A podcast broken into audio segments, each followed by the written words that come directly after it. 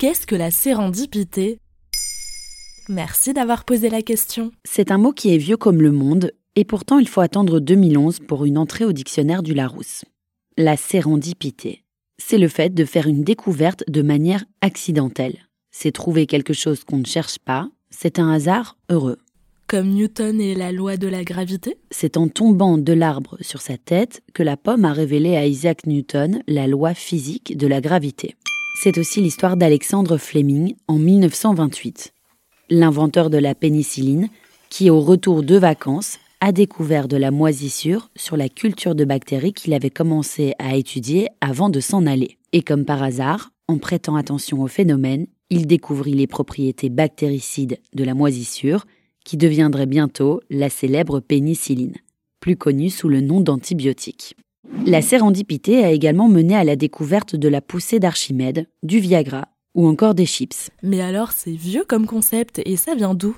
Le terme sérendipe fait son apparition dans un conte persan. Dans cette langue, il signifie voyage ou hasard.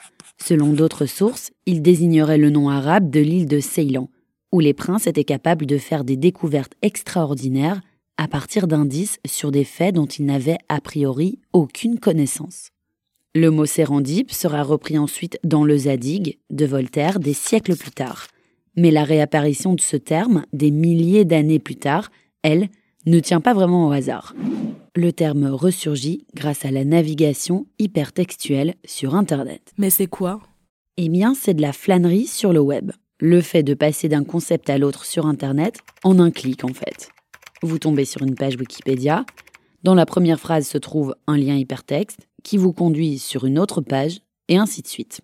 Un peu comme dans une bibliothèque où l'on peut vagabonder d'un livre à l'autre. Encore faut-il être dans de bonnes dispositions intellectuelles pour pouvoir saisir sa chance et repérer quelque chose d'intéressant, mais qu'on ne cherchait pas. En 2005, si vous tapiez sérendipité sur Google, vous trouviez 12 000 occurrences. Aujourd'hui, on est à 220 000 rien qu'en français, et 20 millions en anglais. Et si ce mot revient au goût du jour, ce n'est pas un hasard. C'est peut-être un appel à retrouver le sens de la surprise et savoir interpréter ce qui se cache sous la réalité. Seulement, avec Internet, les algorithmes nous facilitent la vie, mais rendent le hasard des trouvailles plus rares.